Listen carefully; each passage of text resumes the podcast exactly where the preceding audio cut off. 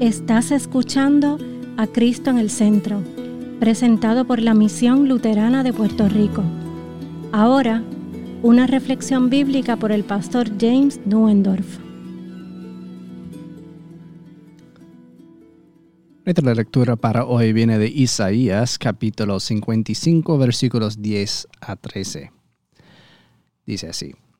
Así como la lluvia y la nieve caen de los cielos y no vuelven allá, sino que riegan la tierra y la hacen germinar y producir, con lo que dan semilla para el que siembra y pan para el que come.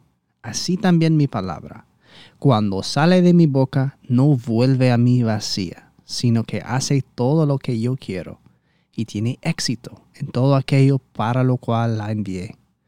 Ustedes saldrán con alegría y volverán en paz. Los montes y las colinas cantarán al paso de ustedes, y todos los árboles del campo aplaudirán.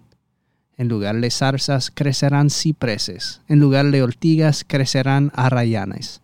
Esto dará lustre al nombre del Señor, será una señal eterna que durará para siempre.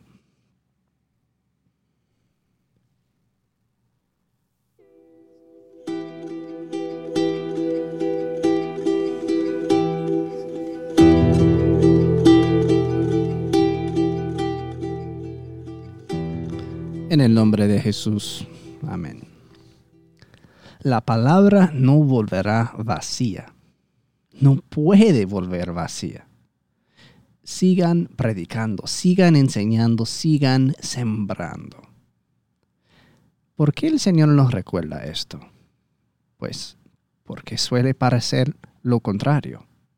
El domingo consideraremos las cosas desde la perspectiva de uno que escucha la palabra pero hoy las consideraremos desde el otro lado de la habitación o del otro lado del púlpito, si lo prefieren. Si la palabra de Dios es tan maravillosa y su espíritu es tan misericordioso, ¿por qué parece que se rechaza tanto la proclamación de la palabra? Isaías ha predicado, advertido y rogado con lágrimas que su ciudad escuche la palabra de Dios ha pronunciado tanto el juicio de Dios como las más dulces promesas evangélicas, pero nada de ello parece importar.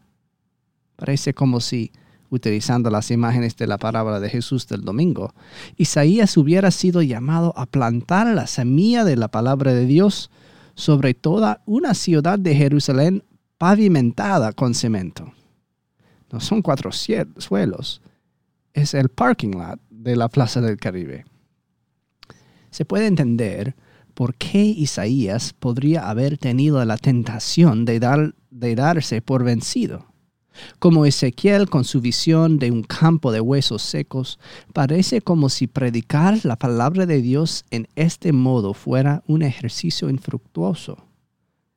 Mira a tu alrededor. ¿Cómo puedes esperar que salga algo de este desastre? La gente ni siquiera presta atención, no se molestan en venir y si vienen, la mitad de las veces se duermen. Es imposible, Señor. ¿Has visto a esta gente? ¿Has visto sus corazones?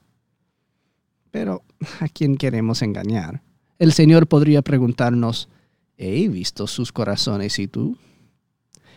Y el Señor le dice a Isaías, mi palabra no volverá vacía como la lluvia que va del cielo y no vuelve sin regar a la tierra, mi palabra hace lo que yo le mando. Pero aún así nos preguntamos, ¿lo hace?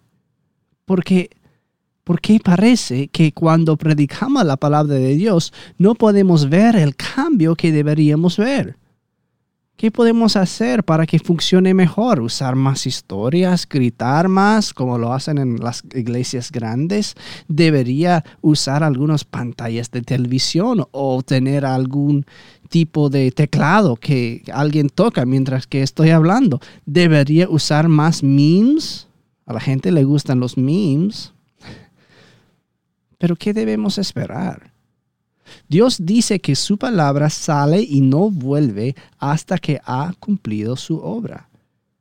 pero podemos ver claramente que Jesús, que es la palabra de Dios hecha carne, bajó del cielo como la lluvia, predicó con la misma voz del cielo y con milagros, y se reunieron grandes multitudes, como en Juan 6 comienza con una gran multitud de personas comiendo pan y pescado, que es exactamente lo que me encantaría tener aquí en la iglesia, tan lleno que no cabe nadie más, incluso tenemos una gran pintura de eso en la casa. ¿Por qué la gente no puede responder así en fuente de vida? Pero, ¿qué pasa con esas multitudes si sigues leyendo el capítulo? Cuanto más habla Jesús la palabra de Dios, más le abandona a la gente. Hasta que Jesús, la palabra de Dios hecha carne, tiene menos gente escuchándole al fin de Juan 6 que la que teníamos aquí sentada en la iglesia el domingo. Parece que no solo es posible rechazar la palabra de Dios, en este mundo es la regla. ¿Qué esperanza tiene un predicador como yo si ni Jesús puede ser no rechazado? Dios dice que se haga luz y sin poder que sea diferente, las leyes de la física tienen que obedecer y hay luz. Dios dice, paz, que se, sea calma, y sin vacilarse el viento y las olas detienen su furia. Dios dice, ven y descansa en mí, refúgiate en mi obra de Jesús y vive para siempre.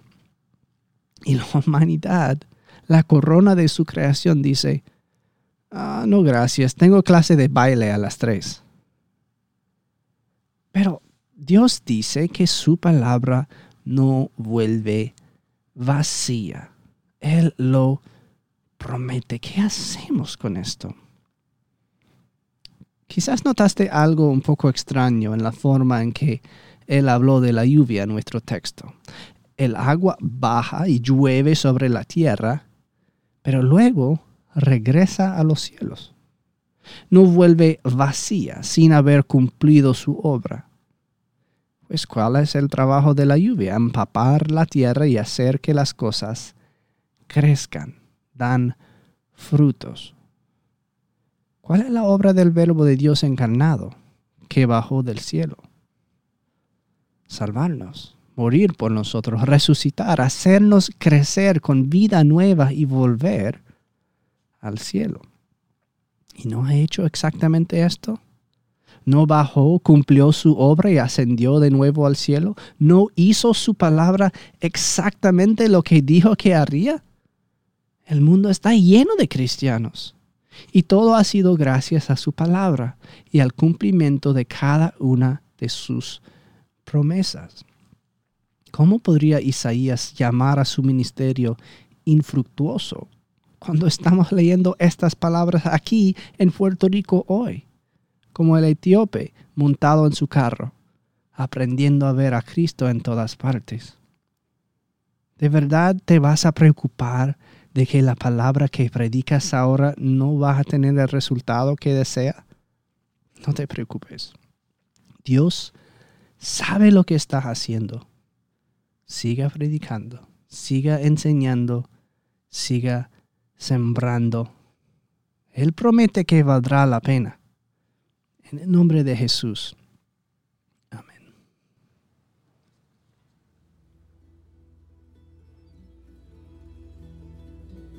Esta ha sido una presentación de la Misión Luterana de Puerto Rico, a Ministry of the Lutheran Church, Missouri Synod. Para conocer más, visítanos en www.cristoenelcentro.com.